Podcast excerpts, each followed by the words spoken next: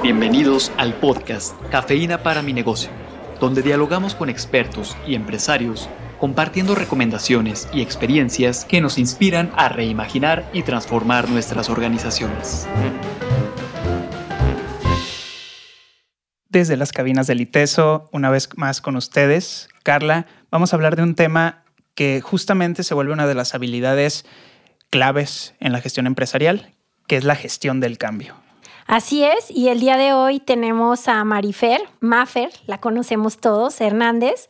Ella estudió diseño aquí mismo en el ITESO ya hace unos buenos años y desde entonces se dedica al tema eh, de la producción de eventos y ahorita nos platicará más de su empresa y de cómo ella ha ido manejando el cambio, sobre todo en un sector que ha sido muy cambiante en los últimos dos años y medio. Bienvenida, Mafer. Muchísimas gracias, Carla. Gracias, Rafa. Bueno, pues les platico. Eh, sí, tengo una casa productora de eventos, ya 17 años en el medio. Eh, nos enfocamos sobre todo a corporativos y a sociales, y en sociales más que nada son bodas. Entonces sí, pues nos llegó el cambio, nos llegó COVID y paramos absolutamente todo.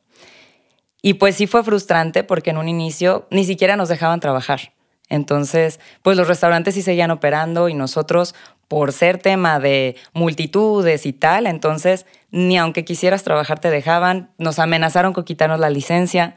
Entonces sí fue frustrante el primer mes sobre todo. Y pues lo primero que yo pensé fue, o sea, el dinero está, tengo empresas, digo, tengo amigas que tienen empresas que han seguido generando, entonces el dinero está, la gente está asustada, está en su casa, pero hay que ver cómo podemos generar más, porque no nos podemos quedar nada más vendiendo nuestras cosas o eh, corriendo gente, o sea, no, aquí la idea era generar y no como tal ahorrar. Entonces eso fue un gran reto y como se los comentaba, para mí fue el regalo más grande pandemia porque nos hizo una empresa más fuerte, nos unió muchísimo, abrimos otra empresa de sanitización. Entonces, pues era algo que no teníamos ni pensado, no, no sabíamos de qué se trataba. Yo tuve un, un, feeling con eso porque precisamente lo necesitaba para mi casa, mucha gente lo necesitaba y no había un servicio que lo estuviera dando bien. Entonces, pues vi mis recursos en la empresa y dije, bueno, ya mis elementos pues tenemos todo, ¿no? está la de ventas, está bodega, están los operativos, em, está la de redes, estamos todos. Entonces vamos a tomar un curso, nos certificamos, traemos las máquinas y con eso empezamos a salir, sobre todo con el pago de nóminas. Claro, que era lo más que era fuerte. Lo más sí, claro, lo más fuerte y lo principal para mí porque pues la empresa es mi gente. O sea, éramos el equipo, no somos el equipo. Entonces, ellos son mi prioridad y siempre lo han sido. Y bueno, pues lo primero fue, vamos a ver, tema de nóminas y con eso salió. Y bueno, regresándonos al, tema de, la empresa de los eventos, pues muchas sorpresas padres, porque pues sí, no había eventos como tal, pero al, hacer también la producción y la decoración, eh, tenemos otros clientes que son ya plazas, centros comerciales, que normalmente no le ponen tanto a la decoración, pero estando el tema de pandemia, pues los locatarios los presionaron mucho para decorar bonita la plaza y que la gente pudiera ir, porque había muchos locales que seguían abiertos. Entonces, nunca en la vida me habían dado tanto presupuesto en plazas para decoración.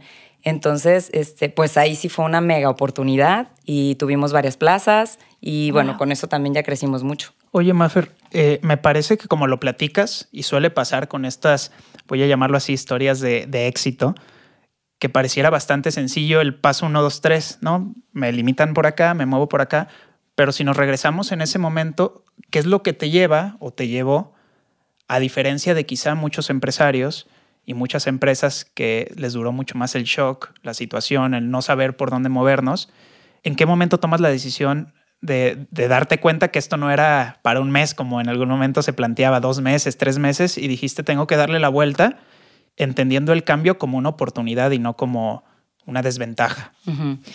Yo, de hecho, creo que pues fui de las pocas que yo no, no pensaba que esto fuera a ser de un mes. Yo sí en mi mente cuando empezó todo este rollo, dije, por lo menos van a ser de 8 a 10 meses, si no es que el año. O sea, yo sí lo vi para, para largo plazo porque si estaba viendo que en China lo que había durado y, y cómo iban aumentando los números, dije, es imposible que se acabe en un mes o en dos. Entonces yo sí hice mi planeación. Ah, de hecho, estaba justamente en el pub, aquí en el ITESO, hicimos ejercicios a largo plazo, o sea, bueno, mediano, largo, que sí contemplaban un año por lo menos. Entonces yo hice mi lista de fijos eh, básicos, ¿no? De lo con lo que podíamos vivir al año. Y, pues muy orgullosa porque al finalizar 2020 fue con, con, ganancias, pues, o sea, con utilidades. La verdad es que nos fue muy bien. Eh, digo, no también como otros años, pero nadie, no hubo nadie sin trabajo, eh, o sea, todos estuvimos muy bien. Y, y, y, también con algo de ganancia. Entonces, pues ya para mí con eso estás del otro lado. Pero más que eso, el regalo más importante fue que ahorita como equipo ya sabemos que si ya pasamos pandemia y que sobrevivimos eso, sobrevivimos a todo. Claro. ¿Sabes? O sea, también a, mi empresa se llama Coco y sobre todo en, en, estas temporadas tan, tan fuertes, veo que es muy noble y que aún teniendo la sanitización, los pocos eventos que tuve en pandemia hicieron que, que, tuviéramos esta utilidad y esta estabilidad, porque si acaso nada más me pagaba nómina la sanitización, pero los eventos que llegamos a hacer porque nos abrían por espacios. En, creo que en septiembre nos dieron chance de hacer eventos, luego en noviembre. Los pocos eventos que hicimos, normalmente en un año yo hago 25 a 30 eventos. En pandemia hicimos 5. 5. Pero esos 5 fueron muy rentables y con esos fue que, que nos, nos nivelamos. Entonces, una vez más, yo reconocí que Coco es muy noble y, y pues es un trabajo que, que fue de equipo y estamos súper orgullosos de la empresa y, y que esto también nos retó a nuevas fronteras, por ejemplo el TikTok. O sea, TikTok empezó cañón, cañón en, en, en, pandemia. Entonces yo empezándolo, primero a ver de que estabas picándote el ojo, ¿verdad? De a ver qué onda. Y luego vi empresas que empezaron a crecer por TikTok y dije, a ver, si ellos están creciendo, yo voy a crecer. Y le estuve batallando y haciendo y editando y como seis, siete meses.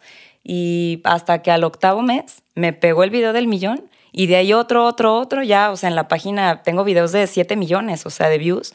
Y de ahí me empezaron a pasar también, eh, pues, más, más eventos, bodas grandes en Estados Unidos. Y, digo, güey, o sea, si no hubiera sido por pandemia, no hubiera abierto esta, esta ventana. Para mí TikTok era perder el tiempo. Entonces me hizo totalmente cambiar eso, cambiar mi imagen porque dado que los eventos rentables eran eventos los que teníamos de lujo, dije entonces ya esto me queda súper claro que mi enfoque ya de mi empresa va a ser eventos de lujo. Entonces empezamos a hacer una estrategia basándonos en eso. Pues qué alegría escucharte, Mafer. Me llevas a pensar en episodios anteriores donde hablamos de temas de cómo revisar la cuestión financiera de la empresa, pero también me llevas a otros episodios que están por venir en donde hablamos de cómo la cultura de trabajo es fundamental y se convierte en una ventaja competitiva y creo que en el caso que nos cuentas, pues en realidad estás ahí. Eh, qué alegría escuchar estos logros y muchísimas gracias por habernos acompañado. Gracias a ustedes. Hasta luego. La cafeína comienza a hacer efecto. Compártanos sus impresiones en la sección de podcast de nuestro sitio web universidadempresa.iteso.mx.